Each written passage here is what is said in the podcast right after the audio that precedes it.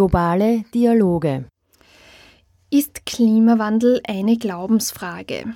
Ein Beitrag über Klimawandel und die damit zusammenhängenden ethischen Fragen. Gestaltet von Johanna Lehner.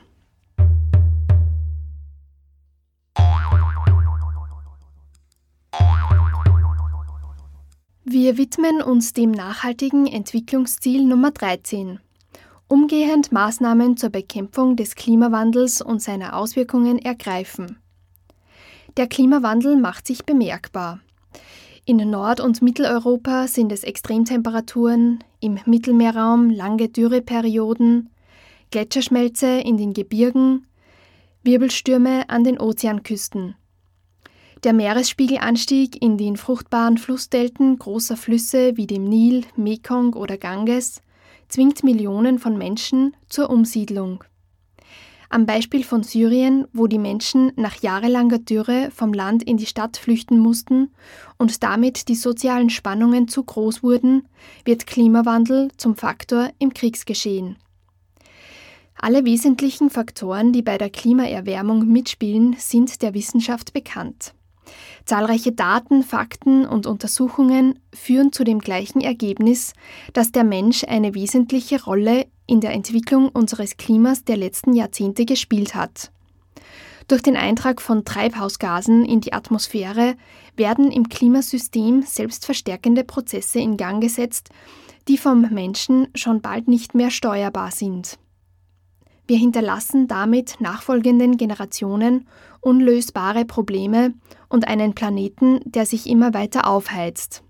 Im Zuge des Weltgebetstags der Frauen 2018, der größten ökumenischen Frauenbewegung weltweit, spricht die Meteorologin und Klimaforscherin Helga Kromp-Kolb über Klimawandel und die damit zusammenhängende ethische Verantwortung.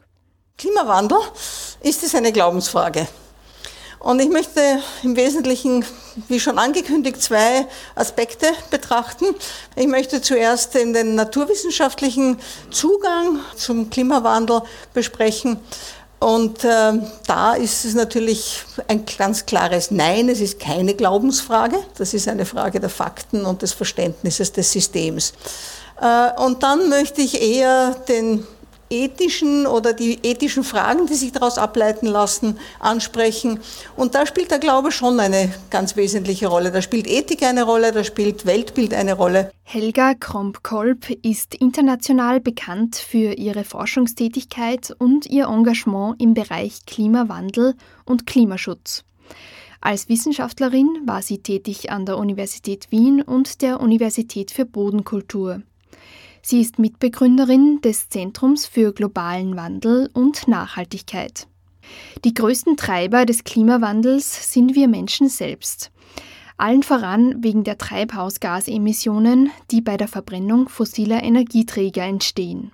Die Emissionen, das ist ja kein Selbstzweck. Es gibt keine Fabrik, die einfach um zu produzieren produziert. Es muss irgendwer da sein, der das Produkt haben will. Und das heißt, es spielt der Mensch eine Rolle, ganz wesentlich. Und nicht nur ist er Opfer am Ende der, der Kette, dass er betroffen ist vom Klimawandel, sondern er ist auch ganz entscheidend der Treiber dieses Klimawandels. Und wenn ich er sage, dann meine ich sowohl die Einzelnen, die immer mehr haben wollen, und andererseits aber auch die Zahl der Menschen ist etwas ganz Wesentliches, weil selbst wenn keiner von uns mehr will, als die Eltern hatten, wenn es immer mehr von uns gibt, ist das, was geproduziert werden muss, immer mehr und daher auch ein Treiber des Klimawandels. Unser Lebensstil und das derzeitig vorherrschende Wirtschaftssystem sind ausgerichtet auf Produktions- und Konsumsteigerung. Wir verwenden Technologien, die Ressourcen und Energie in großem Maße verbrauchen. Wir betreiben strukturelle Verschwendung. Und die Frage ist, mit welchem Recht tun wir das? Wenn es zur Folge hat, dass Menschen verhungern, ertrinken, äh, nicht überleben können, im Krieg zugrunde gehen. Diesen direkten Zusammenhang, der muss einem einfach einmal klar werden. Im Ziel 13 Maßnahmen zum Klimaschutz ist die besondere Unterstützung von Entwicklungsländern bei der Anpassung an die Klimaerwärmung verankert. Wir sind relativ reich und können uns an viele Veränderungen durchaus anpassen. In vielen Regionen der Welt ist es so, dass die Menschen äh, ziemlich ausgeliefert sind diesen Veränderungen. Insbesondere sind es die Extremereignisse, die äh, ganz katastrophale Folgen haben können.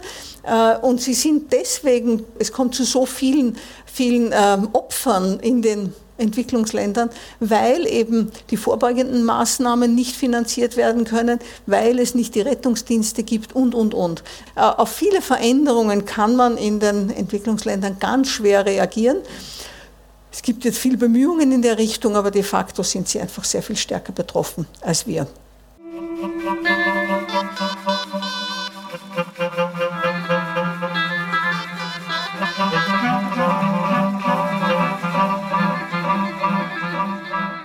Wir stoßen an die ökologischen Grenzen. Sie sehen, es gibt nicht nur den Klimawandel, wo der Mensch den sicheren Bereich bereits verlassen hat, sondern es gibt auch andere Bereiche wie Biodiversitätsverlust oder den Phosphor- und Stickstoffkreislauf, wo wir weit außerhalb dessen sind, was unser Ökosystem noch bewältigen kann.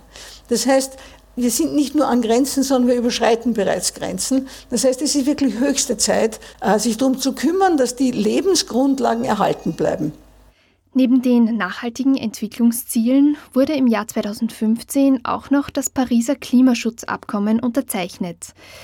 Dieses Abkommen ist der Beschluss, den globalen Temperaturanstieg auf unter 2 Grad Celsius zu begrenzen.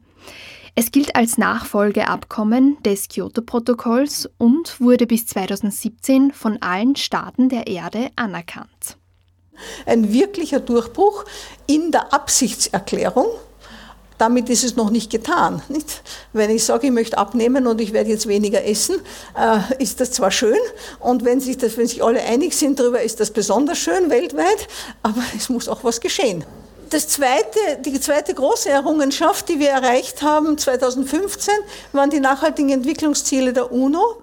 Helga Kromp-Kolb geht auf den wichtigsten Aspekt der nachhaltigen Entwicklungsziele ein. Es geht bei diesen Entwicklungszielen im Grunde genommen um zwei wichtige Agendas. Einerseits wollen wir ein gutes Leben für alle. Wir wollen menschliches Wohlergehen. Es soll allen Menschen gut gehen. Das heißt nicht, dass jeder Mensch drei Fernsehschirme braucht. Äh, es gibt was anderes als, als haben. Alle Menschen sollen eine gute Lebensqualität haben. Und das bei Einhalten der ökologischen Grenzen. Und das ist nicht nur ein, wenn es sich ausgeht, sondern das ist die Grundvoraussetzung. Wenn wir die ökologischen Grenzen nicht einhalten, dann brauchen wir über das gute Leben nicht reden, weil dann wird es es nicht geben. Ja, und jetzt ist die Frage, wessen Verantwortung ist das? Wer, wer äh, ist da eigentlich zuständig dafür, auf das zu achten? Äh, der Papst sagt äh, sehr deutlich, ähm, die Umwelt ist zwar ein kollektives Gut, äh, aber es ist daher auch eine Verantwortung für alle. Also ähm, etwas, wo jeder mitwirken muss. Und er sagt auch, ohne Druck der Bevölkerung wird es keinen Fortschritt in diesen Fragen geben. Und die Frage ist aber jetzt natürlich auch, der Einzelne kann nicht alles bewältigen. Also erstens verzweifelt man dran, äh, das sollte man sowieso nicht tun. Ähm, das, äh, das Zweite ist aber auch, dass es einfach so vieles gibt, was man selber nicht ändern kann. Und da ist die Frage, wer ist dann zuständig? Und da kommt natürlich in einem Staat zunächst natürlich die Gemeinde und die Politik in Österreich, in der EU, global und so weiter. Und das ist gar keine Frage, die haben Verantwortung. Wir sehen aber auch, dass wir nicht warten können, bis diese Verantwortung tatsächlich wahrgenommen wird. Das typische Beispiel ist die Befreiung der Sklaven, äh, aber Sie können auch Gandhi hernehmen, der Indien zur Unabhängigkeit verholfen hat. Es gibt viele Beispiele, wo gegen unwahrscheinliche Übermacht trotzdem Veränderung erzeugt wurde. Nirgends von heute auf morgen. Es ist überall ein Prozess, der dauert, aber der Prozess muss passieren und er passiert nicht von oben herunter. Die großen Veränderungen, die kommen immer aus der Peripherie, die kommen immer von einzelnen Menschen, von, von Gruppen, die sie um sich sammeln können, wo dann wirklich Bewegung entsteht. Aber die Frage ist, wie vertreten wir das unseren Kindern und unseren Enkeln gegenüber? Wie erklären Sie ihnen, dass damit es uns gut geht, es uns völlig egal ist, wie es ihnen geht. Ich denke, also die Kollegen in Kassel haben ein Wort geprägt, das heißt, für Pessimismus ist es zu spät. Wir können uns Pessimismus nicht leisten. Wir müssen Optimisten sein, aber nicht Optimisten, die sagen, es wird schon alles gut werden, sondern was kann ich dazu beitragen, dass es gut wird? Und das ist meine ethische Verantwortung, dass ich das tue. Papst Franziskus in seiner Enzyklika Laudato Si, tausende NaturwissenschaftlerInnen, zahlreiche Initiativen wie die Fridays for Future Bewegung rufen auf, dass wir diese ethische Verantwortung beginnen wahrzunehmen.